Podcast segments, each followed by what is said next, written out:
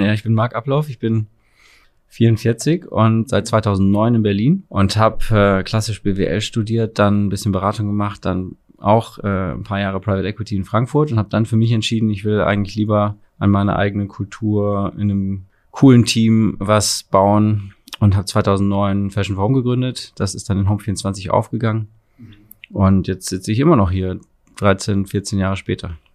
Berlin. Willkommen zu dem Interview-Podcast direkt aus Berlin. der Gastgeber Wolfgang Patz hier in Berlin. mit interessanten Gesprächspartnern für alle und Berlin. Die Hauptstadt der Welt. Moin Marc. Freut mich hier zu sein. Ja, Moin, moin. freut mich, freut mich hier äh, dich besuchen zu dürfen. Wir sind ja hier ganz in der Nähe von eigentlich dem Hauptstadt-Podcast-Studio und ich dachte, die Chance lasse ich mir jetzt nicht entgehen, euch mal zu besuchen oder dich hier in, in, in deinem zweiten Zuhause, würde ich sagen, zu besuchen. Wir sitzen hier am S-Bahnhof Landsberger Allee. Die Straße heißt Otto, Ostrowski. ja, Straße. fast, fast. Otto Ostrowski. Straße, Also Otto. Ostrowski, okay. Ja. Ja. genau. Dann bin ich kurz rüber äh, spaziert und jetzt hier mit äh, Marc Appelhoff. Du bist, also wie, wie nennst du dich selbst? Ich finde das immer so schwierig. Ich habe auf LinkedIn geguckt, da steht CEO, Chairman of äh, Ja. Home24 SE. Genau, wir sind börsennotiert Ja. und als AG oder SE gibt's dann einen Vorstand nach deutschem, deutschem Aktienrecht und da gibt's dann einen Vorstandsvorsitzenden und Ja. auf Englisch heißt es dann CEO. Äh, ich habe einen Teil der Firma 2009 gegründet, insofern seit 2009 einer der Geschäftsführer und mittlerweile Neudeutsch CEO von Home24. Ja gut, also hast ja quasi schon ein paar, ein paar Sätze zu dir gesagt. Ähm, vielleicht können wir, können wir so eine Runde starten, das mache ich sonst nicht, aber äh, Name, Alter, Hobby, Lieblingsessen. Äh, total gerne, ja. Ich bin Marc Ablauf, ich bin 44 und äh, bin in Deutschland schon, schon sehr viel rumgekommen. Mhm. Seit 2009 in Berlin und habe äh, klassisch BWL studiert, dann ein bisschen Beratung gemacht, dann auch äh, ein paar Jahre Private Equity in Frankfurt und habe dann für mich entschieden, ich will eigentlich lieber an meiner eigenen Kultur in einem coolen Team was bauen und habe 2009 Fashion for Home gegründet. Das ist dann in Home 24 aufgegangen. mhm. Und jetzt sitze ich immer noch hier, 13, 14 Jahre später. Aber ich, ich weiß, wie das, wie sich das anfühlt, in sein eigenes Büro zu kommen. Ja? Wenn ich in mein Büro komme, da ist mein Geschäftspartner da und auch ein paar Mitarbeiter. Und dann fühlt sich das mal an, so wie, hm, das ist schön, das hat man irgendwie geschafft. So.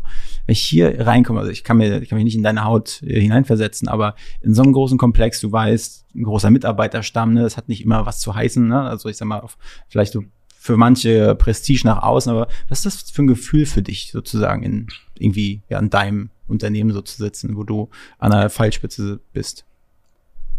Ja, unsere Mitarbeiter nennen sich Homies und äh, wir heißen auch noch Home 24, also schon so ein bisschen das, das Zuhause äh, in der Arbeitszeit. Und äh, das Logo kommt auch noch schön ans Gebäude, dass man von Mhm. der S-Bahn auch sieht, dass wir hier unser, Ja. unsere Zentrale haben, unser Headquarter. Und äh, das macht schon stolz, wenn man sieht, wo wir in den letzten 14 Jahren angefangen haben und wo wir mittlerweile hier in so einem mittlerweile auch sehr schicken, modernen Büro mit modernsten technologischen Möglichkeiten Ja. angekommen sind.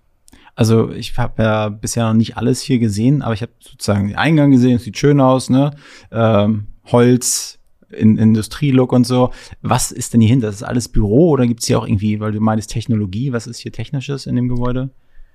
Es ist ein äh, klimazertifiziertes Gebäude und auch nachhaltig in, mit Nachhaltigkeitsgedanken konzipiert, also konnten auch Ja. mitplanen und eine der kleinen Details ist, dass zum Beispiel ähm, im U1 ist eine Fahrradetage und äh, Mhm. die ist fast genauso groß wie die Autoetage, die dann im U2 ist, aber die Ja. ist halt im, ja, eine Etage tiefer und nicht so gut angebunden. Degradiert, ja. Und direkt aus der Fahrradetage kommt man bei uns in eine riesengroße große Lounge, wo unsere Mitarbeiter sich hier als Bienenstock äh, morgens treffen können, tagsüber treffen, Mittagessen und technologisch ist halt hier, dass sehr viel automatisiert und gesteuert ist vom Licht, vom Sound, von mhm. äh, der Klimatisierung und dadurch, dass wir ein Tech-Unternehmen sind, haben wir natürlich auch dafür geplant. Also Ja. unsere Tech-Teams haben Möglichkeiten in dem Showroom, der hier unten auch drin ist. Mhm. Hier ist ein Ladengeschäft, wo Ja. Kunden beraten und empfangen werden und ganz bewusst nebeneinander platziert, dass Mhm. dort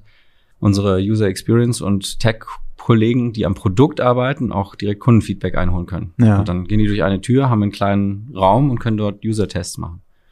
Also muss schon, muss schon ganz geil sein, hier zu arbeiten, wenn man jetzt, sage ich mal, auf ein schönes Office steht und so ein bisschen Homey-Feeling. Absolut. Ja, ja gut, ich, ich schaue mich nachher später nochmal um. Äh, du kommst ursprünglich woher? Ja, das ist gar nicht so eine leichte Antwort. Ich bin geboren in Frankfurt, aber ähm, meine Eltern sind hingezogen, kamen aus Frankreich und ich kann mich an die Zeit eigentlich nicht erinnern. An die Äh, Frankfurter ersten- Zeit. An die Frankfurter Zeit als sehr Ja. kleines Kind und habe dann die ersten, äh, die komplette Jugend bis, bis äh, zweite Klasse, inklusive zweite Klasse in Bayern gemacht. Großraum Mhm. München und Memming. Äh, dann zwei Jahre in der Nähe von Heidelberg Mhm. in Oftersheim und habe da dann äh, das Bayerisch verlernt und habe da irgendwie Badensisch, ich möchte jetzt niemandem zu nahe treten, weiß nicht, Ja. was der Akzent da ist, äh, gelernt und dann sind wir nach Bielefeld gezogen und da wurde mir dann Hochdeutsch beigebracht. Dann haben sie sich so lustig gemacht über meine, Ja. über meine Akzente. Äh, dort habe ich bis inklusive achte Klasse gewohnt und Fußball gespielt und Tennis gespielt. Und Bielefeld wird Hochdeutsch gesprochen. Das, Ja, das ist das nicht. reinste Deutsch in Okay. Deutschland ist anscheinend so Hannover und Ja. Bielefeld ist ja um die Ecke. Okay, ja, ich bin Geografie Aber 6. Ja. Okay, und dann ging's nach Essen. Genau, nach Essen. Dann habe ich mich bei meinen Eltern so beschwert, dass wir so oft umgezogen sind und Mhm. ich gar keine Freunde mehr machen wollte. Und dann haben die gesagt, okay, jetzt ziehen wir noch einmal um. Ja. Mein Vater hatte eine klassische Retail-Karriere im damaligen noch Karstadt-Umfeld und Mhm. ja, ist halt alle zwei Jahre befördert worden und so sind wir Ja. durch Deutschland gewandert. Und in Essen war dann die Zentrale. Da ging es dann nur noch für mich weiter danach. Ähm, elfte Klasse in Australien gemacht und dann äh, zum Studium auch weggegangen. Das heißt, ich habe in, in Essen in Summe nur äh, fünf, sechs Jahre gewohnt und Ja. ja, deshalb ist Berlin mittlerweile äh, an, mit Abstand an Nummer eins der, der Lebensjahre in einer Mhm. Stadt, die ich gelebt habe. Du meinst, dein, dein Vater, was war es? Karstadt? Vor, Mhm. Karstadt, genau. Ähm, und das hast du da, hast du da von ihm immer schon so, einen- so einen Schliff mitbekommen? Also ich sag mal, wenn dein Papa irgendwie so Erfolgs, wie sagt man denn, es- erfolgsgetrieben, war er erfolgsgetrieben oder hat sich das einfach so entwickelt durch nett, dass er einfach gut war oder durch glückliche Zufälle? was ich, was ich möchte, äh, was ich wissen möchte, ob du da irgendwie immer schon was mitbekommen hast, dass er gesagt hat, Mensch, Sohn, ne, äh, es ist schon gut so, wie es ist, und jetzt gehst du mal nach Australien, siehst noch ein bisschen was von der Welt. So in die Richtung. Ja, also natürlich hilft's, wenn, äh, oder mir hat es geholfen, dass mein Vater eine Passion für seine Arbeit hatte und die gerne Mhm. gemacht hat und dann dabei auch noch erfolgreich war ja. und sich dann da hochgearbeitet hat. Ähm, von einem, ja, bevor ich geboren wurde, irgendwann mal äh, Abteilungsleiter für Gardinen in Recklinghausen, bis irgendwann Mhm. dann, äh, als ich Teenie war, ähm, erst Direktor und dann Vorstand und, Ja. und das mit zu begleiten, kann man als Kind ja oder auch als Teenager noch nicht so einordnen. Ja. Ich glaube, was mich da am meisten geprägt hat, ist einmal das Händlergehen, ja, so ein Mhm. Händler äh, durch und durch. Äh, und das Zweite, dass man, wenn man Spaß an was hat, auch sehr viel Zeit investiert. Da leidet dann manchmal die Familie drunter. Die Kehrseite habe ich dann da auch durchaus mal kennengelernt, Mhm. durchs Umziehen und durch den Zeitinvest. Ja. Aber natürlich gibt es einem auch eine gewisse, eine gewisse, einen gewissen Ehrgeiz mit, zu sagen, ja, dass ich sehe, dass sich Arbeit lohnt und Mhm. den Einsatz habe ich dann selber auch gezeigt, als es losging bei mir. War das denn so, dass irgendwie dein Papa, wenn die Fragen irgendwie zu intim sind, sagt gerne Bescheid, aber war das so dein großes Vorbild, weil er halt so erfolgreich war? Oder war das eher deine Mama, weil du Papa weniger gesehen hast, weil er so viel gearbeitet hat? Oder?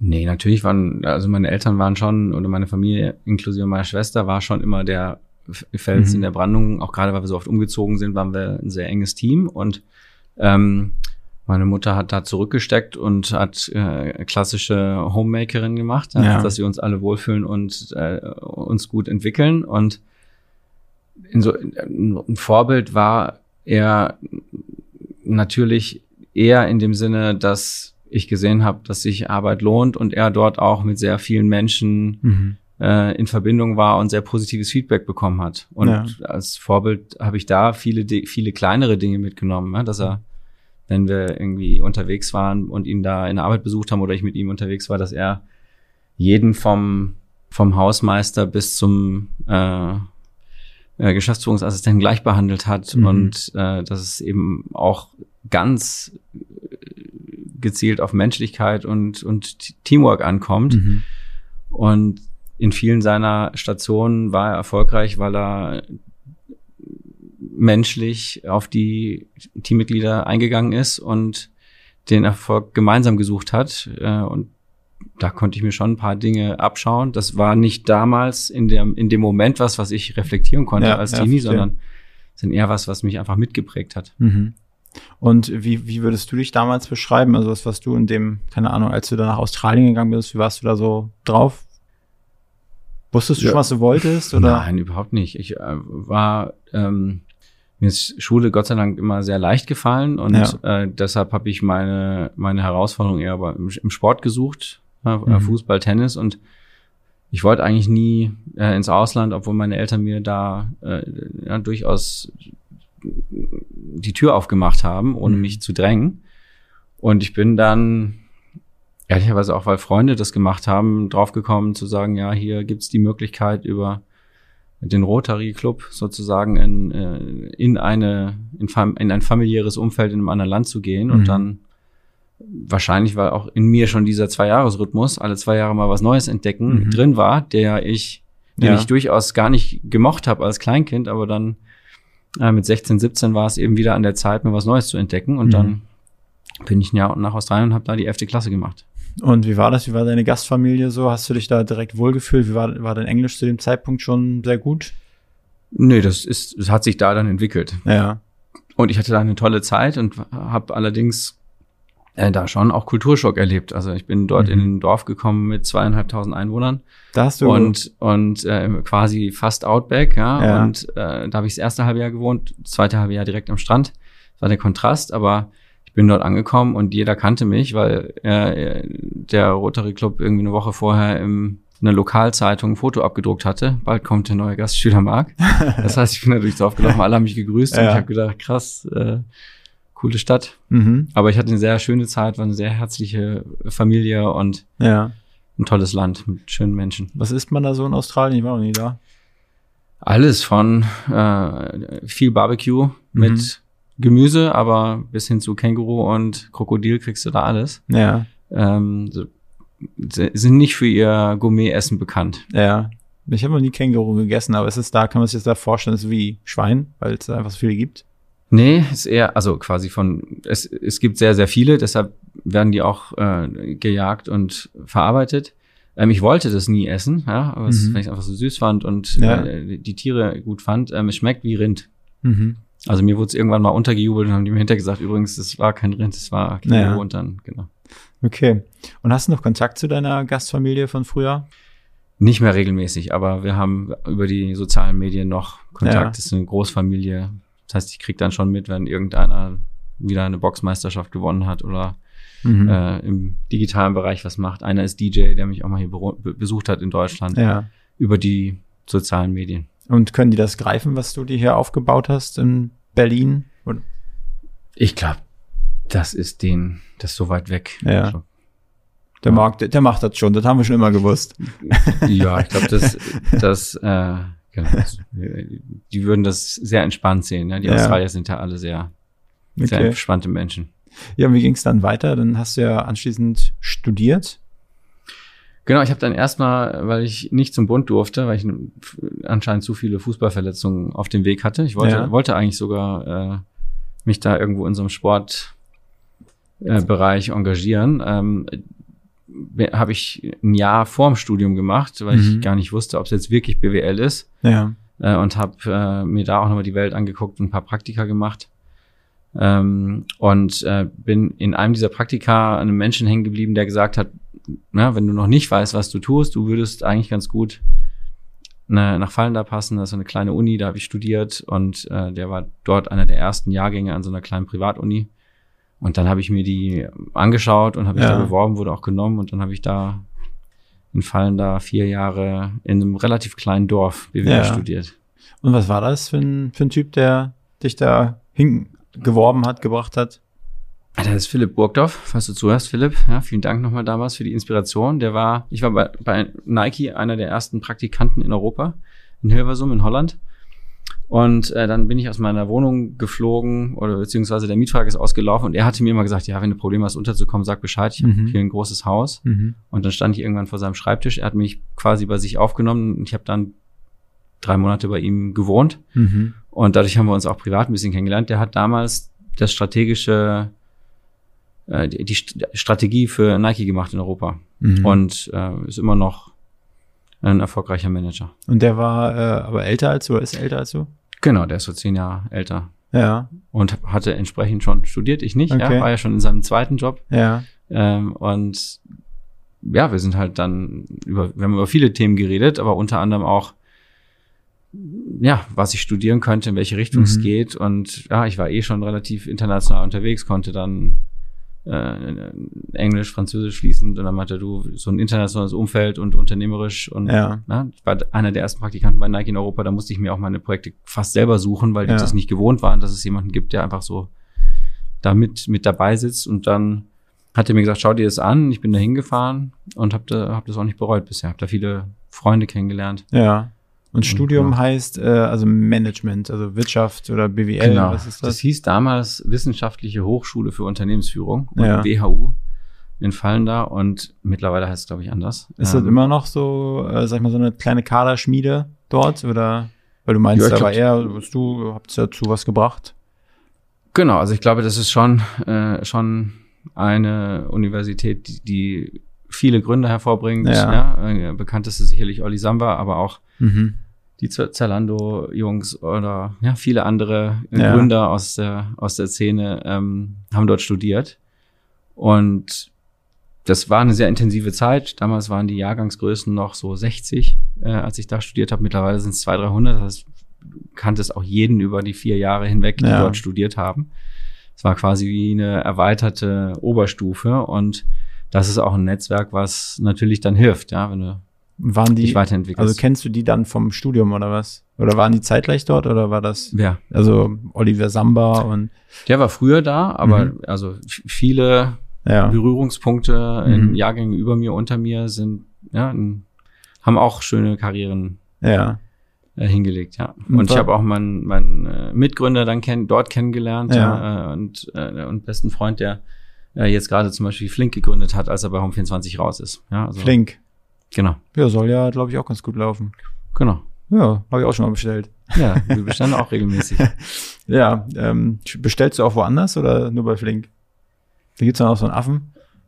Die gibt's ja nicht mehr, die Gorillas. Die sind ja jetzt zu Getia Ah ja, äh, stimmt. gewandert. Ja, Okay. genau. Also natürlich bestelle ich dann bei Flink, Ja. aber äh, Rewe passiert uns durchaus auch mal, ja. Ja, Rewe ist auch ganz gut. Für mich ist es ein gewisser Luxus immer gewesen. So zum einen, also Wohnung sauber machen lassen und Einkauf. Das, ich habe das so gefeiert. Das sind so eine banalen Dinge, aber ich finde das, das ist der übertriebene Luxus für mich. Ich glaube auch, es ist eine Demokratisierung von äh, Freizeitgewinnen, weil äh, Hausangestellte ja, leisten sich nur die ganz, ganz reichen Menschen und Mhm. ja, abends oder irgendwann, wenn man in der Bahn sitzt, den Einkaufszettel fertig machen Mhm. und das nach Hause geliefert bekommen für denselben Preis, als ja, sich eine Stunde durch den Laden zu kämpfen. Ja. Ist schon nicht dumm. Glaubst du, dass ähm, die Zeit, an der ihr dort studiert habt, also gerade die Zeit war, die viele erfolgreiche Leute hervorgebracht hat? Ich sag mal, als der, der Internetboom, sag ich mal, für digitale Produkte. Ähm, glaubst du, dass das so ein bisschen ein Grund war? Oder ist es jetzt auch immer noch so, Absolventen, die jetzt dort rauskommen, dass die irgendwie erfolgreiche Dinge aufbauen? Mit Sicherheit immer noch. Mhm. Ja, und als wir dort studiert haben, war es eher noch äh, der Hauptberufswunsch, in die Unternehmensberatung oder ins Investmentbanking zu gehen und schnell Ja. viel Geld zu verdienen. Mhm. Ja? Und nicht äh, und nicht als Primärziel äh, was eigenes äh, zu gründen. Ähm, der Erfolg von Alando kam dann erst ein paar Jahre später. Mhm. Ähm, und und äh, ja, es gibt ja viele andere gute Unis auch, wo ja äh, gerade die TUM in München oder hier die TU oder Mhm. Köln, Mannheim. Ja. Da gibt's auch viele Mhm. Unternehmer, die sich daraus entwickelt haben. Ich glaube, Ja. was äh, dort besonders ist an der WHU, ist einfach die Dichte. Ja, also da sind einfach sehr viele ähm, Menschen, die ambitioniert sind, was erreichen wollen, sonst würde man nicht sein Studium opfern und in ein kleines Dorf gehen, sondern Ja. ja. in einer Großstadt, wo man auch ein besseres Privatleben hat, äh, Ja. was Feiern, Sport und Mhm. äh, anderes Umfeld angeht. Und das prägt dann halt und stachelt auch an. Und äh, wie ging es dann nach dem Studium weiter? Ich habe mich damals nicht äh, direkt getraut zu gründen, sondern habe gesagt, ich weiß auch noch nicht beruflich in der in der Branche genau, wo es hingehen soll. Ich habe noch Mhm. nie davon geträumt, mal Sofas oder Matratzen zu verkaufen. Deshalb, äh, ich bin zu BCG in die Unternehmensberatung gegangen und habe da sehr viel Strategieberatung für Adidas, äh, Mercedes-Benz, Ja. ja. gro- große Kunden mit äh, sehr fertigen Geschäftsmodellen, die dann eher äh, eine, eine Optimierung von gewissen Teilbereichen der Strategie haben wollte, gemacht und hatte da eine tolle Zeit, auch viele, viele Wegbegleiter wieder kennengelernt, Ja, aber ist ja auch die heute noch Freunde sind und Aber- eine sehr gute Zeit gehabt. Ich habe mir sagen lassen, Leute, die bei BCG gearbeitet haben, die sollen gar nicht so, so unklug sein. Schlaue Kerlchen. Ja, es gab solche und solche. Nee, aber ähm, absolut. Okay, aber wie, wie, wie war das für dich, dein Start in so einer Unternehmensberatung? Also hatte ich die, das Studium irgendwie schon so gut vorbereitet auf diesen Einstieg in, sag ich mal, ins Haifischbecken, dass du gesagt hast, bist du gleich ganz gut angekommen oder warst du auch erstmal wie so ein scheues Reh in so einer, also in der freien Wirtschaft dann? Nee, in der Tat ist es so, dass das Teil unseres Studiums Praktika waren und auch Mhm. Studienarbeiten in Unternehmen. Ich habe eigentlich jedes Jahr drei Monate, also vier, in den vier Jahren Studium jedes Jahr drei Monate plus in Unternehmen verbracht.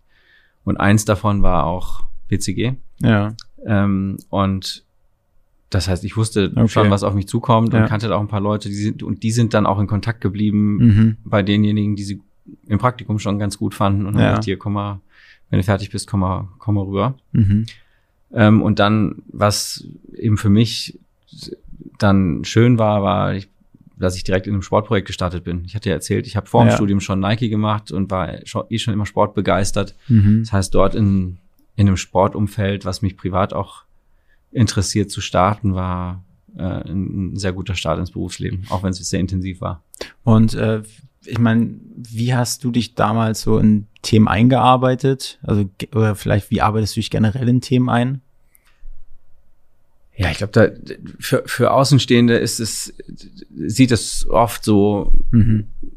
beeindruckend oder äh, herausfordernd aus. Am Ende des Tages habe ich in den letzten z- 20 Jahren Berufsleben auch gelernt, dass alle nur mit Wasser kochen. Ja, Mhm. Egal, wen ich kennengelernt habe von äh, den Konzernen, die ich genannt habe bei BCG oder danach in den Private Equity Jahren, auch in den äh, großen Unternehmen oder jetzt auch in, in den Gründerzeiten ähm, oder Grown-up-Zeiten bei Home24 es ist schon immer hilfreich, wenn du einfach einen Schritt vor den anderen bist, ein bisschen mehr Zeit investierst, dich gut vorbereitest und äh, deshalb da die Kombination aus Passion und Fleiß und auch eine Neugier hat äh, geholfen, dass ich da immer sehr schnell auch gut unterwegs war.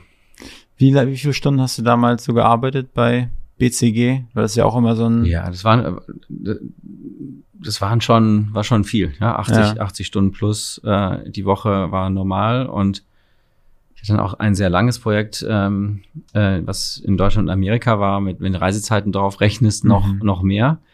Aber es war auch vollkommen okay, weil ich so viel gelernt habe in der Phase Mhm. und dann so work hard, play hard. In den Zeiten, wo ich montags bis donnerstags unterwegs war, war es mir auch egal, ob ich jetzt um sieben, neun oder elf Uhr in mein Hotelzimmer komme und einen Fernseher anmache. Ja. Ähm, da habe ich sehr gerne Vollgas gegeben und auch sehr viel fürs Leben gelernt in der Zeit. Ich kann es mir nicht mehr vorstellen. Ne? Ich bin jetzt seit äh, 2019 haben wir uns, also so wirklich offiziell, offiziell haben wir gegründet. Ne, nee, eigentlich schon 2018, aber so richtig offiziell 2019, dass man wirklich so alleine Mhm. geflattert ist. Und ich könnte es mir jetzt, stand jetzt nicht mehr vorstellen, ähm, so wieder, also das eigene abzugeben und in einen bestehenden naja, Rahmen hineinzugehen und dann dort dieselbe Passion einzubringen. Und das Mhm. finde ich bemerkenswert. Ich, aber damals, als ich noch Angestellter war, ähm, ich konnte das, damals konnte ich das, da habe ich noch gar keinen Gedanken dran verschwendet, mal irgendwann Selbstständigkeit, das war so weit ab, ich hätte nie damit gerechnet. Und da habe ich mich natürlich auch dafür eingesetzt. Also, sag mal, zeitlich war mir dann egal. Ich habe es wie mein eigenes Projekt gefühlt und das ging dir wahrscheinlich auch so, oder? Ja, es ist eine Kombination aus Passion und den Menschen, mit denen Ja. ich das getan habe. Ja, wenn die Teams ja. keinen Spaß gemacht haben, dann habe ich auch geschaut, dass ich sehr, sehr zeitnah irgendwie in Griffe fallen lasse. Und mit den richtigen Menschen hat das sehr viel Spaß gemacht. Ja, aber ist das schon so eine Beratung, sorry, dass ich da jetzt nochmal nachhacke, aber ist immer so Ellbogenmentalität? Überhaupt nicht. Also natürlich gibt's da auch die, die Spielregeln, die man lernen muss. Ja. Und äh, gleichzeitig ist es auch da recht transparent, dass Leistung belohnt wird und Mhm. äh, nach dem Leistungsprinzip und Förderprinzip äh, dort gearbeitet wird. Man muss dann verstehen, wie da die, äh, Teamstrukturen organisiert sind und ja, wie man da seinen Weg findet in die richtigen Strukturen. Aber äh, also Ellbogen habe ich dann nicht gefühlt. Wie gesagt, ich habe aus den BCG-Zeiten noch einige meiner besten Freunde. Ja. Hast du das Gefühl, du hast gesagt, irgendwie 80 Stunden plus, ähm, klar, auch wegen Reisezeiten, so hast du das Gefühl, also ich unterstelle jetzt nicht, dass du nicht effektiv gearbeitet hast oder so, aber hätte man sozusagen effekt, also wie soll ich das sagen, effektiv gearbeitet, hätte man es auch in acht schaffen können, acht Stunden täglich. Und wenn man so richtig, weil ich mir damals so das Buch Die Vier-Stunden-Woche von Tim Ferriss irgendwie mal die Augen geöffnet, als ich noch da im Angestelltenverhältnis war. Ich dachte, der hat irgendwie recht, irgendwie muss es auch anders gehen. Oder war das mehr so, okay, wenn du weniger gearbeitet hast, war das so ein bisschen Kaffee, äh, Kaffeeküchen-Klatsch. Okay, der hat jetzt nur 60 gearbeitet. Ja, ich glaube, da kommt die Dimension dazu, dass du ja sehr teuer bezahlt wirst von den Kunden. Also Mhm. ja, BCG und die anderen großen Beratungen rufen ja sehr hohe Stundensätze ab und dann wird auch erwartet, dass du schneller bist als Okay, das Team des Kunden. Und wenn du Mhm. tagsüber in den Meetings bist mit dem Kunden, musst du danach den nächsten Tag vorbereiten oder Ja. auch äh, das gemeinsam erarbeitete dokumentieren und Mhm. vertiefen. Ja. Und da ist sicherlich ein bisschen so FaceTime und ja, ich renne ein bisschen härter als meine Kollegen Mhm. dabei, aber ich glaube, im Grundsatz ist es, dass es eben eine sehr teuer bezahlte Dienstleistung ist und Mhm. für die erwartet der Kunde dann zu Recht, dass da jemand richtig Vollgas gibt. Ja. Und deshalb ist es eben auch so, dass man da sehr viel lernen kann, weil Mhm. man mit sehr jungen Jahren äh, schon auf Vorstandsebene in Mhm. DAX-Konzernen äh, Berührung hat. Ja. Okay. Wie ging es weiter dann für dich? Ich habe dann an dem Punkt, wo meine Unter Unternehmensberatung anfangen muss zu verkaufen, also nach zwei Jahren stand Promotion als äh, Teamlead und damit dann, äh, ja, man muss Projekte verkaufen, ist ja am Ende eine Dienstleistung, die, die auch vertrieben werden muss. An, da habe ich für mich entschieden, dass ich den Teil eben nicht mag und kein Vertriebler in Mhm. dem Sinne sein möchte. Und ähm, bin dann eher durch Zufall an einen Private Equity Job bei Sinven gekommen, einer der größten Private Equity Firmen in Europa. Und äh, der, die Motivation war, dass ich immer den Wunsch hatte zu gründen, aber äh, noch nicht die perfekte Idee. Mhm.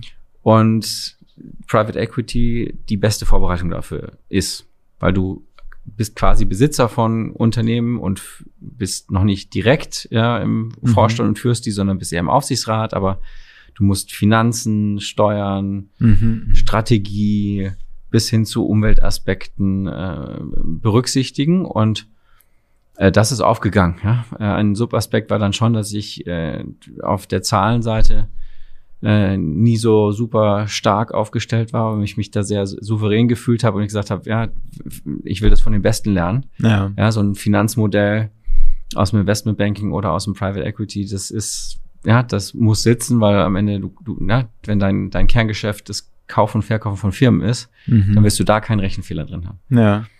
Und dann habe ich da, ja, eine super Zeit gehabt, hatte auch da das Glück mit knapp, ja, also Ende 20, Anfang 30 in Aufsichtsräten von hier Springer, SBM, äh, vom Heidelberger Platz hier Mhm. äh, zu sitzen oder Maxeda, dem größten Non-Food-Retailer in Benelux und habe europaweit äh, im Consumer-Team an sehr spannenden Projekten mitarbeiten dürfen. Mhm.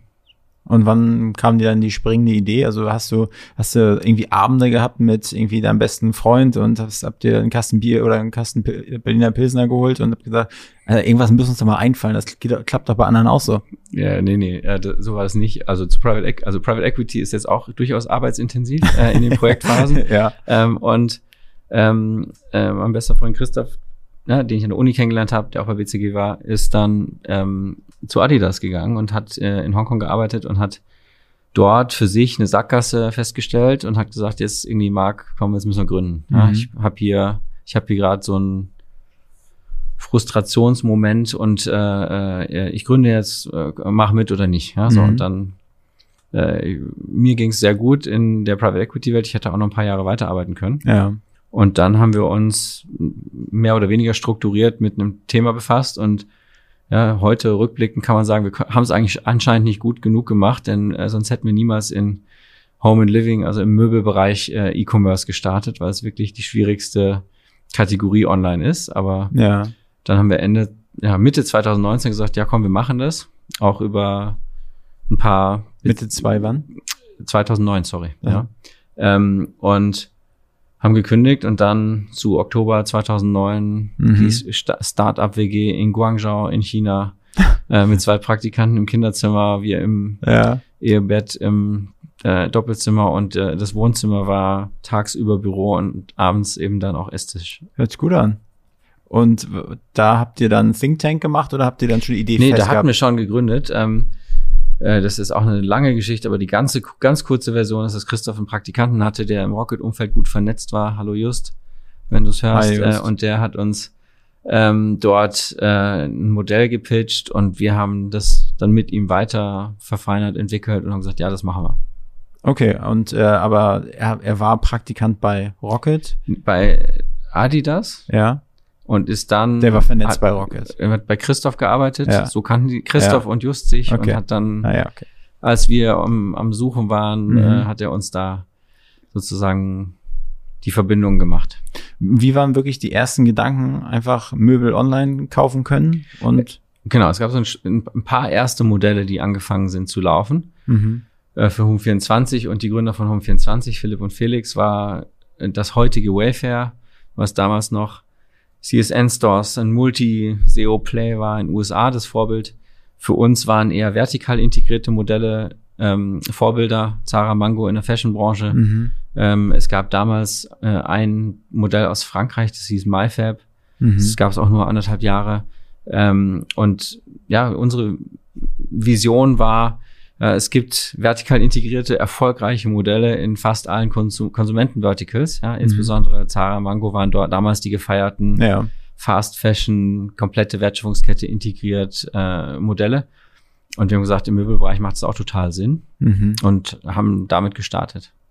Und noch unter der, äh, wie hieß das, äh, Fashion for, for Home oder sowas, ne? Genau, unter Fashion for Home. Und haben dann gelernt, dass äh, Möbel online verkaufen durchaus herausfordernd ist, Ja. äh, weil der Endkunde keine Marken kennt. Mhm. Ja, also du kennst ja Adidas oder Ja. Sony oder Mhm. ja, die Lebensmittel, die du haben willst und Mhm. vertraust dann den Marken, die du kaufst. Und Ja. bei welchem Händler ist eigentlich sekundär. Wenn du dann noch eine sichere Zahlart hast, dann ist es eigentlich relativ leichter E-Commerce, solange du Mhm. Nachfrage und Angebot matchst. Und im Möbelbereich kennt der Endkunde eben kaum Marken, wenn es nicht im Premium-Bereich ist, Ja. sondern eigentlich immer nur die, die Händlermarken. Ja, Mhm. das heißt, wir mussten markenbildend Vertrauen aufbauen über Jahre hinweg Ja. und dann hinten raus auch lernen, dass es natürlich auch schwieriger ist, ein Sofa von der Fabrik bis zum Endkunden zu bringen, Ja. äh, als äh, ja, eine, eine, eine Tasse zu verschicken oder ein T-Shirt, was noch nicht mehr kaputt gehen kann. Und äh, also das er, ihr habt dann ähm, zuerst eure, eure, eure erste Webseite programmiert, selber programmiert oder programmieren lassen und äh, die Möbel habt ihr die zuerst irgendwo eingekauft und dann erstmal online gestellt und ein bisschen was draufgeschlagen oder wie, wie, wie lief das ab? Genau, einer der Gründe, warum wir das im Rocket-Kontext gemacht haben, war schon zu sagen, so, das Modell ist komplex genug äh, Mhm. und das sind absolute Experten im Internetbereich, Ja. Website, Online-Marketing, SEO war Ja. damals ja noch sehr wichtig. Und die Wertschöpfungskette alleine eine Riesenherausforderung ist. Mhm. Und wir sind dann tatsächlich äh, schon in den, in den letzten äh, Urlauben vor Gründung, also Mhm. auch schon vor Q4 2009, auf die relevantesten Möbelmessen, Ja. vor allem in Asien damals. Mittlerweile ist Asien nur noch ein Viertel vom Umsatz, aber sind dort auf die Messen und haben versucht herauszufinden, wo die anderen großen Player sourcen und sind dann durch sehr viele Fabriken Mhm. und haben uns das relevante Angebot, was wir als relevant erachteten, als Novizen in der Branche, Mhm. und haben es online gestellt und angefangen zu verkaufen. Okay, also wie Alibaba bloß für Mö mit Möbel oder was? Ja, Alibaba ist ja eher ein Marktplatz, wo dann die Händler selber Fotos machen und Ja. die Beschreibung machen. Die haben schon Fotos selber gemacht und Mhm. Ware auf Lager genommen. Äh, vieles erst Ja. bestellt, wenn wir es verkauft hatten, aber Fotos, Text, Ja. also den kompletten Content haben wir kuratiert, ausgesucht Mhm. und auf die Website gepackt. Also nur für mich von, also ihr hattet die Idee und hattet dann aber seit, habt dann die Idee zu Rocket getragen, sozusagen. Und die haben, ihr habt dann gleich was abgegeben. Also die haben euch dann sozusagen. Genau, also wir, du, sitzt, du sitzt ja hier im Gebäude von, von äh, Ja. einer zusammengemischten Bude. Äh, Mhm. äh, der Philipp war sogar mal Geschäftsführer bei Rocket, Ja. äh, bevor die FP Commerce gegründet haben, woraus dann irgendwann 2012 Mhm. Home24 umgebrandet wurde. Ähm, und so- sowohl Rock, sowohl Home24 als auch wir hatten dann ein erstes Investment von Rocket und dann Mhm. sehr schnell danach äh, Holzbrink und ein paar andere Mhm. heute HV Ventures, die sich als VCs beteiligt haben, weil wir schon auch gesagt haben, das Modell ist so, so groß potenziell, dass wir das jetzt nicht als Bootstrap-Modell bauen wollen. Ja, okay. Ja, und ja, wenn ich heute nochmal gründen würde, ja, weiß ich nicht, ob ich nochmal mit so früh auch VC Mhm. Geld starten würde, aber für uns hat sich damals komplett richtig angefühlt, Ja. auch weil dann natürlich die Hürde zu gründen viel geringer war. Ne? Mhm. Also wir saßen in sehr bequemen, tollen Jobs und dann zu sagen, irgendwie den kompletten Gründerjob von Tech, Online-Marketing Mhm. und vielen anderen Expertisen zusätzlich zu einer globalen Lieferkette für Möbel Mhm. ähm, und auch noch die ganze Okay. äh, Abwicklung dahinter. Mhm. Ähm, da hätten wir wahrscheinlich ein bisschen zu viel Respekt gehabt. Insofern Ja. war das ein super Paket zu sagen, wir machen das mit der Online-Expertise, ja. die es da damals da im Paket gab. Und eure Ar- Arbeit war im, also im, im, zu Beginn das Erschließen dieser, dieser äh, Lieferkette, also zu gucken, wie du meinst, ihr seid durch Asien gereist, habt geguckt, wo die anderen sozusagen das einkaufen. War das euer Job und die haben sich über alles Nee, wir, haben schon, wir haben schon von Tag eins auch angefangen, eigene Teams für, für Tech und Marketing zu rekrutieren. Ja. Innerhalb von drei, vier Monaten Mhm. saßen wir im eigenen Büro, hatten ein eigenes Team. Also es, Ja. das geht ja sehr schnell als, als Start-up. Mhm. Ähm, nee, das war, also es war schon End-to-End äh, Verantwortung, aber in so einem Firmennetzwerk aufzuwachsen als Start-up hat Vorteile, weil du dich austauschen kannst, weil Mhm. du sehr viel Anschubhilfe bekommst in Bereichen, wo du dich einfach nicht auskennst. Und äh, wie, wie, hat, wie hast du damals gelebt? Also in Berlin, wenn wir diesen, diesen, diesen äh, Startpunkt, wann bist du endlich in Berlin angekommen? Wann war das? Das war 2000. Ähm, genau, Winter 2009, 10 Ja. äh, bin ich eigentlich nur hergekommen, um mal nach dem Rechten zu sehen hier in unserem Berliner Büro. Ja. haben, Wie gesagt, die Startup-WG in, in Guangzhou ja.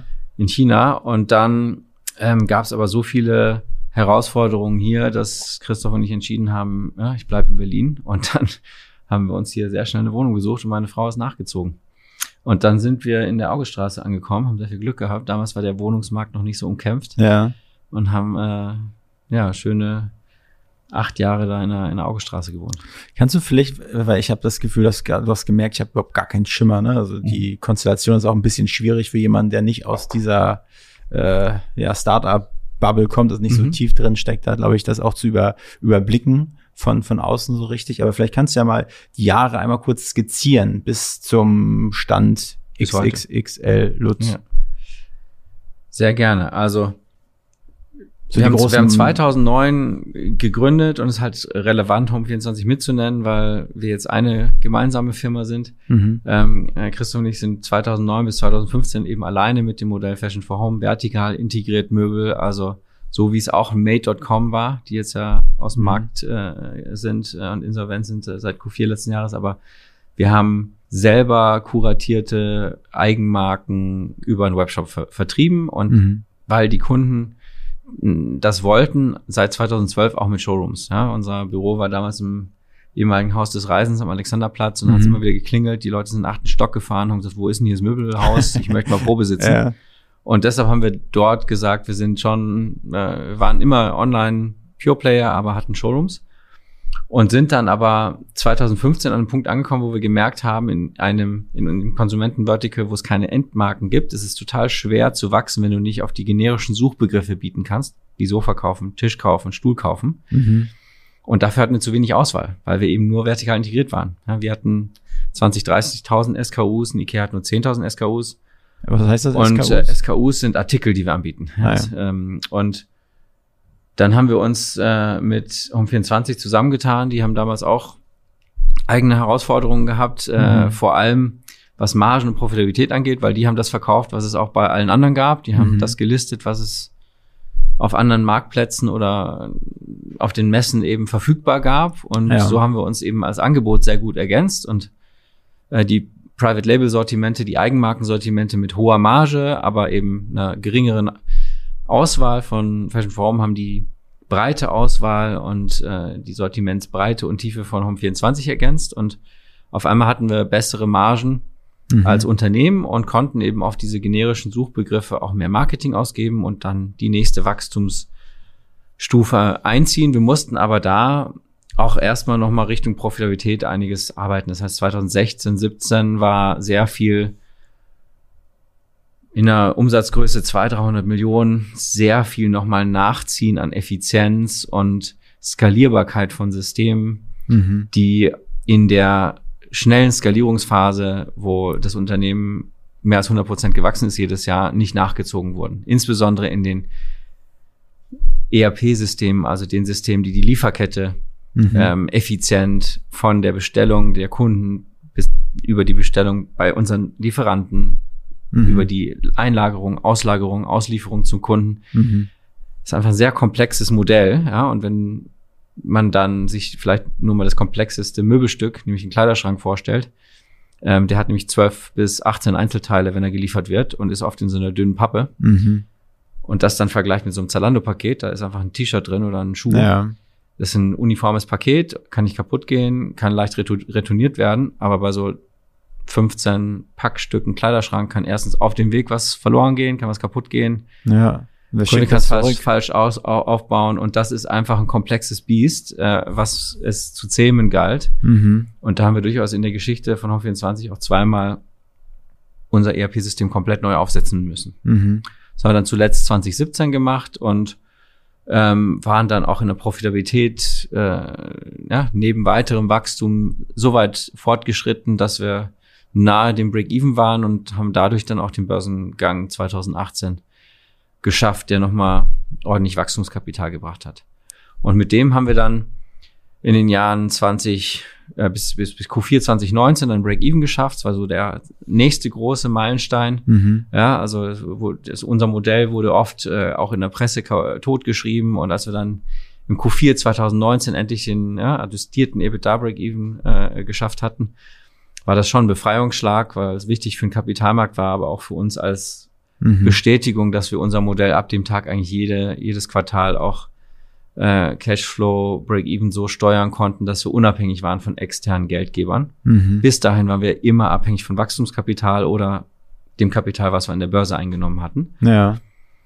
Ja, und dann kamen die Covid-Jahre, die waren auch nochmal crazy. Ähm, die haben die Online-Nachfrage sprungfix äh, erhöht, aber Mhm. natürlich auch ein bisschen Nachfrage nach vorne gezogen. Mhm. Da haben wir dann aber davon profitiert, dass wir in diese skalierbare Plattform investiert haben und äh, sind teilweise 70 Prozent im Quartal gewachsen. Mhm. Und zum Ende der Covid-Phase haben wir dann überlegt, wo kommt denn, wo kommt denn das Wachstum in Zukunft her? Mhm.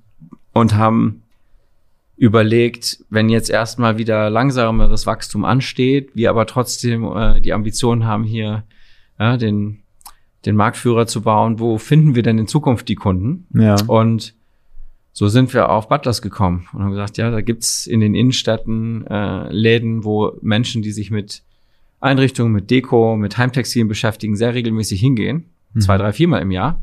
So um 24 kommen die Kunden nur alle drei, vier, fünf Jahre, wenn sie ein Möbelstück brauchen, Mhm. weil wir ja gute Qualität liefern. Mhm. Und ähm, die, dass die Modelle sich sehr gut ergänzen. Und so haben wir den Wilhelm Josten, äh, den Gründer von, von, von Butlers, überzeugt, äh, sich uns anzuschließen und haben Ende 2021 unterschrieben. Mhm. Und dann wissen wir alle, dass leider im Q1 22 äh, der Krieg in der Ukraine gestartet hat und für Nachfrage und Konjunktur und Konsumentenumfeld äh, sehr negativen Einfluss hatte, Mhm. So dass wir zwar jetzt seit einem Jahr äh, eine Gruppe sind und äh, gemeinsam den Markt bearbeiten und jetzt eben die 130 Butlers-Läden als zusätzlichen Kundenakquisekanäle haben und Mhm. auch einen gemeinsamen Kundenclub gestartet haben, aber dass wir jetzt seit Q2 letzten Jahres auch die Realität äh, sehr ernst nehmen, dass es Konsumentenumfeld sehr schwer ist und dass wir uns auf unsere Hausaufgaben konzentrieren, dass wir die Profitabilität weiterhalten und das ist uns Gott sei Dank sehr gut geglückt seit einem Jahr.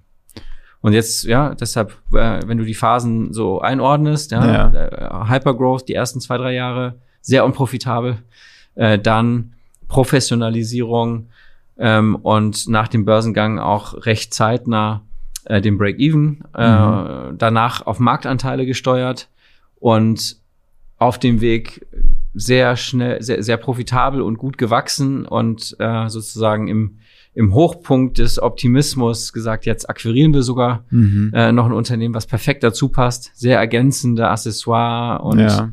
kauffrequenzfördernde Artikel und den Zugang zu den Innenstädten. Mhm. Und jetzt seit einem Jahr die Realität, die uns eingeholt hat. Und diese Realität hatte dann eben auch zur Folge, dass die Börsenkurse und unser eben auch äh, sehr stark gelitten haben. Ja, Im Q4 letzten Jahres oder im Oktober letzten Jahres, als dann die Familien hinter, hinter äh, der XX Lutz Gruppe das Angebot gemacht haben, war auch ein Zalando auf dem IPO-Kurs zurück. Mhm. Äh, und wir waren eben auch sehr günstig bewertet. Und dann haben die sich gedacht, äh, äh, sie nutzen die Gunst der Stunde Mhm. und schnappen sich äh, den Online-Marktführer, den sie schon lange im Blick hatten. Ja.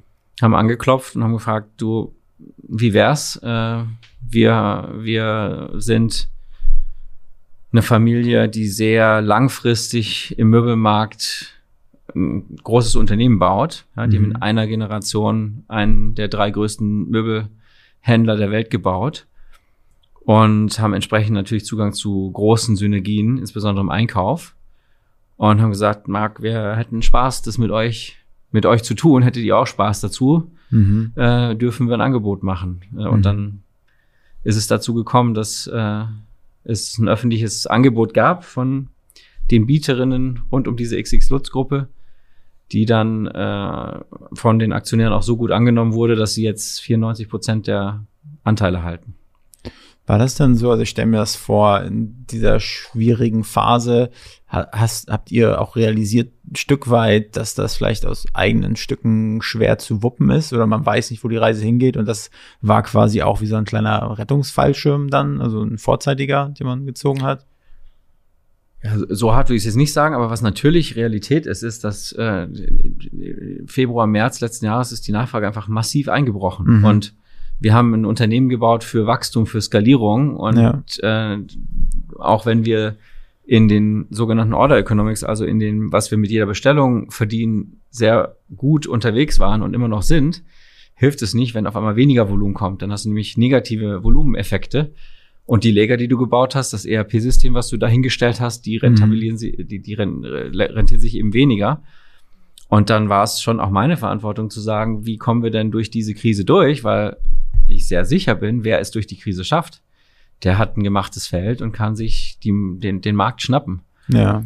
Und äh, ja, in dem Kontext haben wir viele Gespräche geführt und nicht aktiv nach einem Rettungsring oder einem Partner gesucht, Ja. sondern es war tats- tatsächlich so, dass die auf uns zugekommen sind und gesagt haben, Mhm. äh, wir finden euch super, äh, Mhm. wie wär's? Und ähm, ein Vorstand und Aufsichtsrat dann haben, wie wir es in der öffentlichen Stellungnahme ja auch ausformuliert haben, immer die Interessen aller Stakeholder Mhm. beachtet. Nicht nur der, der Aktionäre, die ein sehr signifikantes Premium auf den Aktienpreis bekommen haben, sondern auch der 2000 Mitarbeiter in Europa, der 1000 Mitarbeiter in Brasilien, der Lieferanten und ich glaube, da haben wir äh, eine sehr verantwortungsvolle Entscheidung gefunden, die, die uns für die Zukunft sehr gut aufgestellt hat.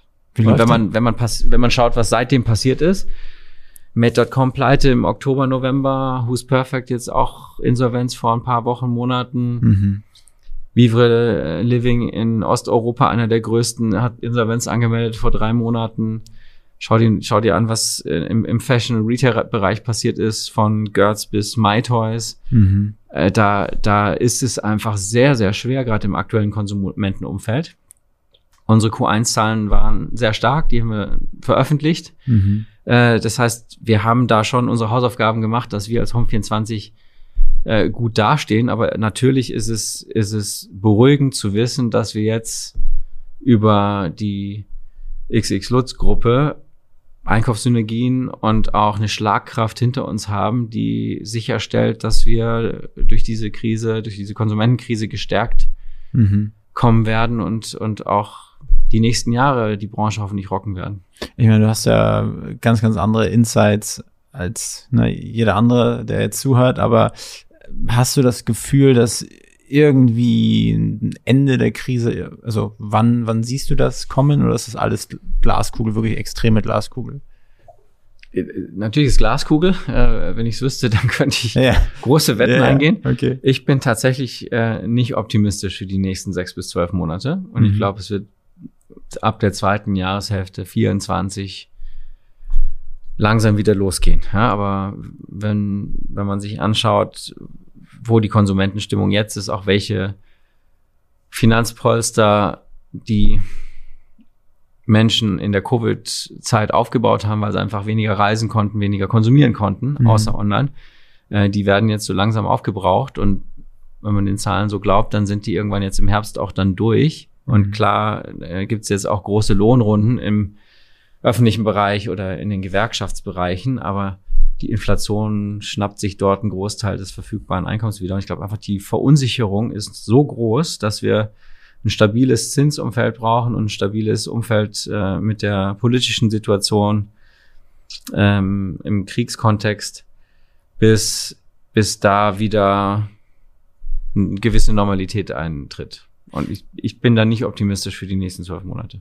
Wie habt ihr diese ganze Unsicherheit und diese ganze, ja, irgendwie diese, den Umbruch, obwohl es vielleicht sich faktisch gar nicht so geäußert hat, aber so intern kommuniziert, weil das ja wahrscheinlich auch die ganzen MitarbeiterInnen äh, extrem beunruhigen muss, ist mein Arbeitsplatz gefährdet oder nicht? Wie habt ihr, wie seid ihr das angegangen? sehr transparent, äh, wie, wie generell in unserer Firmenkultur. Ähm, und da hat uns auch geholfen, dass wir schon zu Covid-Zeiten quasi ja Krisenkommunikation gelernt haben. Also wir mussten da ja innerhalb von wenigen Tagen auch auf äh, die Lockdowns reagieren. Wir hatten eigene Showrooms und Outlets, wo wir auf einmal nicht mehr verkaufen durften. Also äh, Krisenkommunikation waren wir gewohnt. Äh, seit den Covid-Zeiten gibt es ein wöchentliches Vorstandskommunikationsupdate an die Teams. Äh, es war am Anfang sogar eine Videobotschaft wöchentlich. Mittlerweile ist es äh, in einen in einen Newsletter mit Video und äh, Text ge gekommen. Wir machen äh, regelmäßige Team-Updates, monatliche sogenannte Townhalls, wo wir alle dabei haben. Mhm. Auch monatlich Ask Anything Sessions, wo die Mitarbeiter anonym fragen können. Und ansonsten sind wir sehr transparent, was äh, die Steuerung der Firma angeht, soweit das für uns als börsennotiertes Unternehmen erlaubt ist. Also wir können natürlich nicht die Finanzzahlen, die noch nicht Mhm. an alle Aktionäre publiziert ist, auch in der Breite des Teams schon teilen. Ja. Aber zum Beispiel mit der Krise haben wir sehr schnell kommuniziert, dass wir das sehr ernst nehmen. Haben auch schon im Februar, März letzten Jahres direkt äh, Einstellungsstopps oder Investitionsstopps eingeführt und es gab ja viele Entlassungsrunden im, im Tech-Bereich. Bei uns war Gott sei Dank nur eine kleine dadurch notwendig, weil wir schon frühzeitig reagiert haben. Mhm. Ähm, äh, die haben wir Mitte letzten Jahres durchgeführt und haben damit jetzt auch, was wir so Kernprofitabilität äh, nennen, äh, in, in, in Reichweite und deshalb ist sicherlich für unsere Mitarbeiter auch die Übernahme de- der Familien hinter der Lutz-Gruppe eine sehr gute Nachricht gewesen, weil die wussten, okay, hier kommt jetzt einer der drei größten Mhm. Möbelunternehmen der Welt mit einer sehr großen Mhm. Strahlkraft und, und äh, einer langfristigen Sicht auf die Dinge und würde nicht mehr als eine Viertelmilliarde investieren, wenn er da nicht dran glauben würde und das auch langfristig äh, mit unterstützen möchte. Ja. Okay, und wie sieht dein Posten jetzt gerade aus? Also wie sah er vor der Übernahme aus und wie sieht er jetzt aus? Immer noch gleich, weil wir immer noch börsennotiert sind. Das Mhm. heißt, äh, ich als Vorstand reporte an den Aufsichtsrat. Der Aufsichtsrat wird auf einer Hauptversammlung gewählt. Mhm. Ähm, in diesem Aufsichtsrat sitzen noch die gewählten Aufsichtsräte aus äh, äh, den börsennotierten Zeiten. Die sind Mhm. auch noch börsennotiert, auch wenn die neue Eigentümerin schon mitgeteilt hat, dass sie uns gerne von der Börse nehmen möchte. Mhm. Und äh, Philipp Kreibaum, der Gründer von Home24, sitzt auch noch im Aufsichtsrat. Der wird auch drin bleiben, Gott sei Dank, Mhm. als Weggefährte. Und ähm, drei Mitglieder der Lutz-Gruppe kommen dann eben in den Aufsichtsrat Mhm. und arbeiten eng mit uns zusammen. Ansonsten bleiben wir unabhängig und Mhm. werden auch in Zukunft Home 24 als eigenständige Firma mit eigenständiger Strategie weiterführen. Mhm. Insofern wird sich für mich nicht so viel ändern, außer dass ich die Kapitalmarktseite irgendwann nicht mehr so aktiv in meinem Arbeitsleben habe. Ja. Und im positiven Sinne kann ich jetzt alle Synergien anzapfen aus der, aus den Schwesterfirmen. Mhm. Ja, die Lutz-Gruppe ist einer der größten Möbelhändler Europas. Denen gehören nicht nur die XX Lutz äh, Ja. Möbelhäuser, die naheliegend sind bei dem Namen, Mhm. sondern sind auch Marktführer im Discount-Bereich. Roller Poco, Möbelix, Möbax, auch in Ja. Osteuropa führend. Die sind Marktführer in der Schweiz mit Conforama und Vista ähm, und Lutz und äh, auch in Frankreich mit Conforama Büt äh, zur Hälfte beteiligt. Also das ist eine sehr, sehr schlagkräftige große Gruppe an Companies, wo wir uns jetzt austauschen können und voneinander Mhm. lernen können. Mhm. Und wir äh, werden auch nirgendwo integriert, sondern wir sind jetzt eben ein Teil Ja. der Firmenbeteiligung von Mhm. den Seiferts hinter der, hinter der Lutz-Gruppe. Was glaubst du, was sind jetzt so vor allen Dingen so intern bei euch so die größten Herausforderungen so in den nächsten Monaten? Oder glaubst du, ist jetzt irgendwie alles so erstmal in trockenen Tüchern und läuft alles Business as usual weiter? Oder?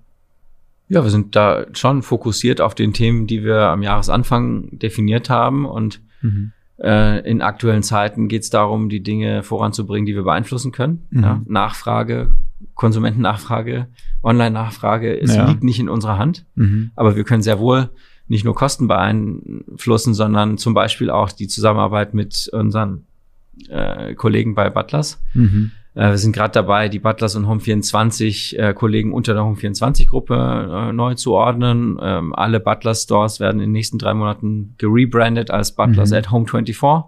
Dann findet Home24 in über 100 äh, Läden im deutschsprachigen Raum in den Innenstädten statt. Mhm. Ähm, Home24 Kundenclub, der Home Club, den es in der App gibt Ja. von Home24, ist dann auch die Kundenkarte in jedem Butlers-Laden. Da gibt es 10% Rabatt für jeden, der die Home24-App hat mit dem Home Club Pass. Ja.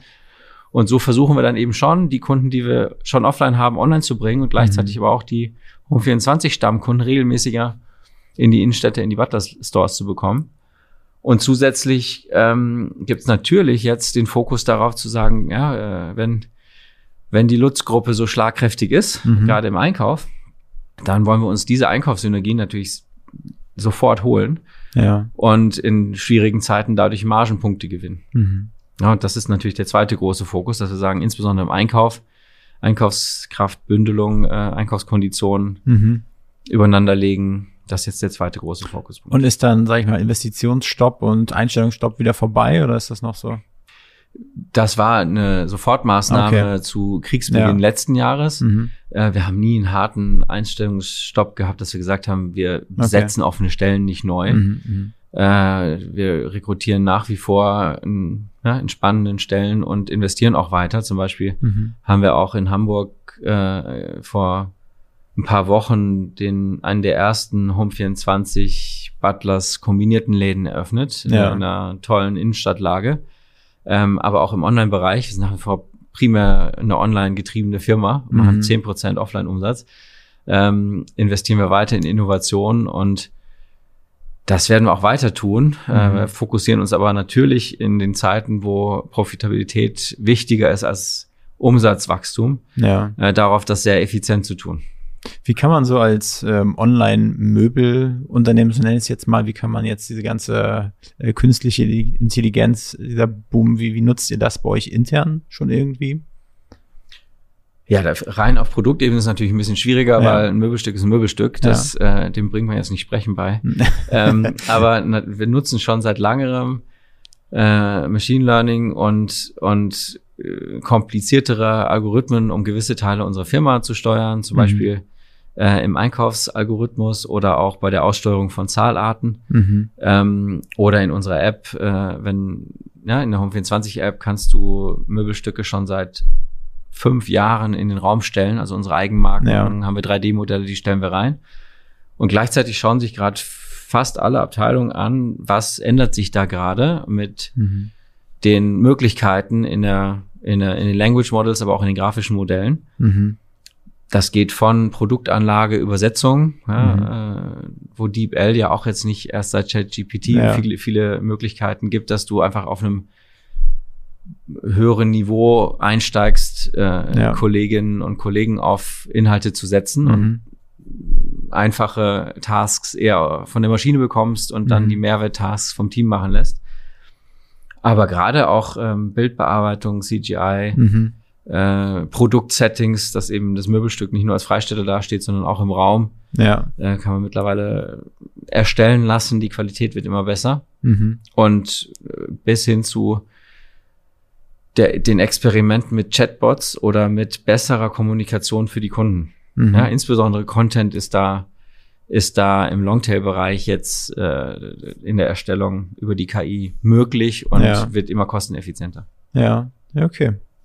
Was, vielleicht könntest du einmal für mich, ich bin ja ein bisschen neugierig, mal so ein, wenn ich so einen Tag in, in dein Leben reinschlüpfen könnte, wie, wie sieht der so aus? Also wie startest du und wie endet ich, er meistens? Ich, ich starte morgens, äh, indem meine Frau und ich unsere zwei Kids fertig machen. ja. Ähm, wir wohnen am Akuna-Platz in, in Mitte und die Mhm. gehen da auch äh, auf die lokale Schule, auf die lokale Grundschule. Ähm, einer von uns beiden bringt die und dann trennen unsere Wege sich bis abends. Meine Frau ist auch Vollzeit berufstätig und ich gehe dann vier, fünf Tage die Woche ins Büro. Mhm. Also ich bin mittlerweile nach Covid trotz sehr viel Flexibilität in unserem Arbeitsmodell sehr gerne im Büro. Nicht nur was Schönes, sondern weil ich Mhm. motiviert bin, mit Menschen zu arbeiten. Und bei Home24 bin ich für primär die Vertriebsthemen und die Einkaufsthemen im Vorstand verantwortlich. Mhm. Meine Kollegen für die Bereiche Finanzen, Tech und äh, den Bereich Butlers. Das heißt, das sind die Bereiche, wo ich nicht täglich reinschaue, aber als CEO ist man natürlich am Ende für alles äh, verantwortlich. Ja, und da ist viel Zahlensteuerung dabei, sowohl mittelfrist bis langfristig immer wieder nachkalibrieren, aber auch immer wieder taktisch Mhm. Montag, Montag, Dienstag auf die Zahlen vom Wochenende von der letzten Woche schauen, Dienstag, Mittwoch, Donnerstag die Weichen stellen für die nächste. Das machen alles Teams, aber da schaue ich noch mit rein. Ja. Und dann habe ich tolle Kollegen im, im Management-Team, die für unterschiedliche Teams verantwortlich sind, mit denen ich mich zu diesen Themen da einmal die Woche austausche und äh, das kalibriere. Und ansonsten ist meine Rolle als CEO schon auch das Geschick der Firma äh, aus der Helikoptersicht zu steuern. Ja, in Mhm. welche Richtung wollen wir als Firma steuern? Welche Unwägbarkeiten gibt Ja. es? Von Covid über äh, die Konsumentenschwankungen äh, im Krieg und dann gehört auch dazu, außerhalb der Firma viele Gespräche zu führen, damit wir Mhm. uns als Firma richtig aufstellen. Und was machst du noch in deiner Freizeit? Du machst ja, das meinst ja sportbegeistert. Spielst du noch Tennis oder Fußball? Ich habe das viel besser gemacht als Teenie äh, und dann äh, habe ich, ja, wie wir schon gesprochen haben, viel gearbeitet, was aber keine Ausrede war. Äh, ich spiele ähm, immer noch Tennis hier. Wir können hinschauen äh, auf meinen äh, Tennisclub da vorne, das grüne Netz beim TC Friedrichstadt. Spiele ich auch in der Ü40 in der Mannschaft mittlerweile und äh, habe da in Covid-Zeiten wieder mit angefangen. Ja. Und ansonsten ist Sport tatsächlich äh, mit den Jungs unterwegs sein. Ja? Ich werde Mhm. öfter angesprochen, warum ich äh, äh, so viel Farbe bekomme, aber mit einem sieben- und achtjährigen Ja. äh, äh, ist man eben einfach auch viel unterwegs in, äh, in den Parks, auf Spielplätzen oder äh, auf Fußballplätzen. Mhm. Und deshalb da Familie ist schon Prio eins und dort auch ein Großteil meiner Freizeit. Wie viele Freunde hast du noch? Also, ich sag mal, wie viele Freunde gehören zu deinem eng, eng, eng, also Besties Kreis so? Also Besties ist eine Handvoll. Ja. So. Und äh, ich werde 45 Anfang September, da äh, habe ich hier einen Club gemietet und da kommen dann schon irgendwie auch über 100. Aber, ja.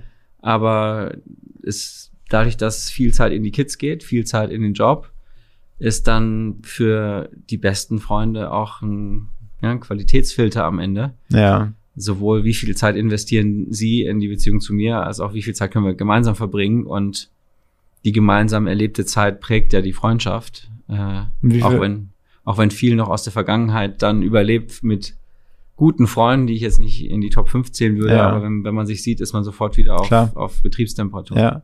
Aber faktisch, Hand aufs Herz, wie viel Zeit verbringst du so mit deinen besten Freunden? So im Monat? Also, Wir versuchen schon, äh, regelmäßig Zeit zu verbringen. Ja? Ja. Letztes Wochenende haben wir uns bei einem anderen Geburtstag getroffen. Samstag ist eine Bootsparty äh, hier durch Berlin von einem Mhm. anderen Kumpel. Also ich würde schon sagen, wir, ich krieg's hin, äh, vier Tage im Monat äh, Freunde zu treffen. Das- Und mittlerweile überschn überschneidet sich jetzt das ja mit den Familien auch, Ja. dass äh, Wegbegleiter als, als Familien dazugekommen Mhm. sind und wir als Familie enge Freunde haben. Das ist jetzt gar nicht, dass ich da so hart äh, den Cut mache und sage, das sind jetzt so meine Männerfreundschaften Ja. oder meine individuellen Freundschaften. Es gibt auch tolle äh, Menschen, die wir kennengelernt haben über die Schule, über die Mhm. Eltern von besten Freunden, Freunden der Kids, mit denen wir uns jetzt Ja. super verstehen und dann gemeinsam Zeit verbringen. Aber wie sieht so ein klassischer Männerabend aus bei euch? Setzt ihr euch hin, trinkt ein Bier, geht ihr in eine Kneipe oder? Also Männer, ja, äh, Bar und dann Ja. Bar und dann Club, wenn wenn Ja. äh, wenn die Freizeit erlaubt sozusagen, ja. Gut, dann wären wir jetzt äh, so genau richtig bei dem äh, kleinen Berlin-Teil, der jetzt nochmal kommt. ja. Ähm, vielleicht starte ich einfach ganz kurz. Was gefällt dir prinzipiell an Berlin? An Berlin gefällt mir die Freiheit und dass dadurch einfach sehr viel Neues entsteht und es nicht langweilig wird. Ich habe Mhm. lange in München gewohnt, auch nach dem Studium, die WCG-Zeit. Und das sind die, die Bars und Restaurants immer noch dieselben. Mhm. Äh, und die waren schon dieselben, als ich da als Kind gewohnt habe. Natürlich gibt's da ein paar Ja. äh, Neuheiten, aber gefühlt, wenn man hier mal äh, einen Monat nicht auf der Torstraße war oder in Kreuzköln, dann gibt's immer wieder neue Konzepte Mhm. und Läden und auch die Diversität der Menschen, die man da kennenlernt, ist toll. Und was magst du nicht an Berlin? dass die Freiheit ausgenutzt wird von Menschen, die ihre, ihre, die dann übertreiben und, und in die Sphäre der anderen eindringen, ja, von irgendwie kaputten Flaschen äh, Mhm. und viel Dreck äh, und, und ja, äh, einfach die Rücksichtsnahme aufeinander fehlt teilweise. Ja. Das ist sicherlich ein Teil der Freiheit, aber Mhm. da gibt's eben auch einen Teil, der mich mittlerweile nervt. Ja, vielleicht auch, weil ich zwei kleine Kinder habe, aber das hat mich auch schon genervt, Ja. wenn ich mit dem Fahrrad ohne Kids irgendwie Mhm. zur Arbeit gefahren bin und da lagen schon wieder kaputte Flaschen rum. Ja. Okay. Was sind deine Lieblingsorte in Berlin? Also ich bin schon eher so ein äh, Mitte-Kid mittlerweile. Mhm. Ähm, wir sind da angekommen damals in der Auguststraße und, und mittlerweile eben am Arkona-Platz, haben auch vier tolle Jahre hier in Friedrichshain gewohnt. Mhm. Äh, aber dass dort quasi alles zu Fuß erschließbar ist von äh, äh, abgerockten Bars und sehr einfachen Restaurants bis hin zum Sterne-Restaurant und Mhm.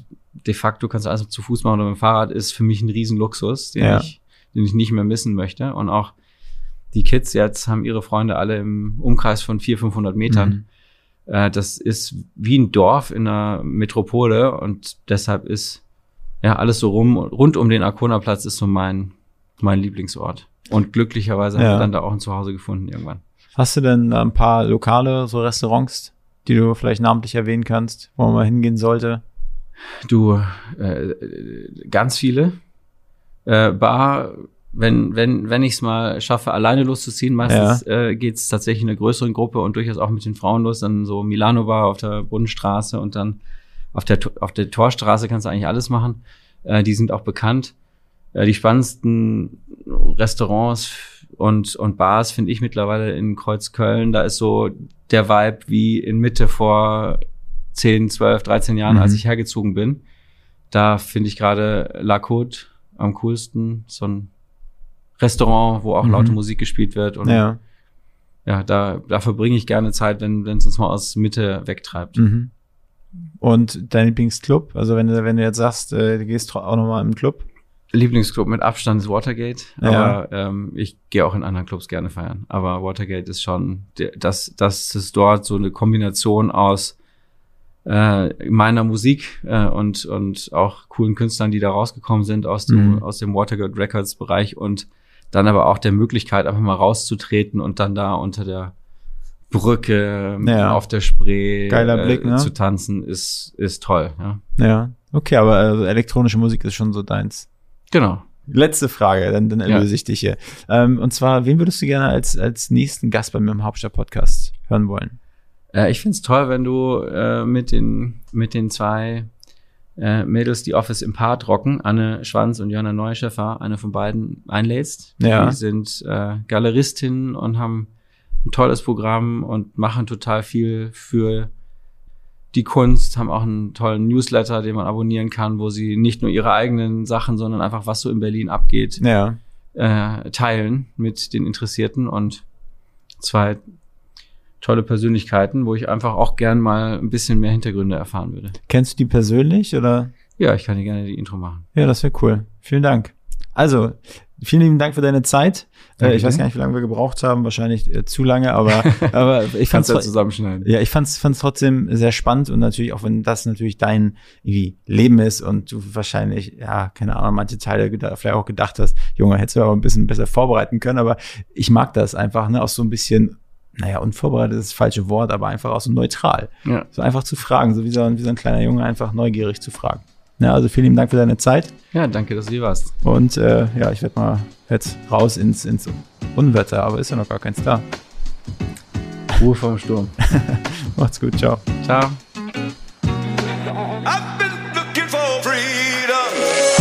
Diese Folge wurde produziert von Next Gen Media, deiner Full-Service-Marketing-Agentur aus Berlin, die Hauptstadt der Welt.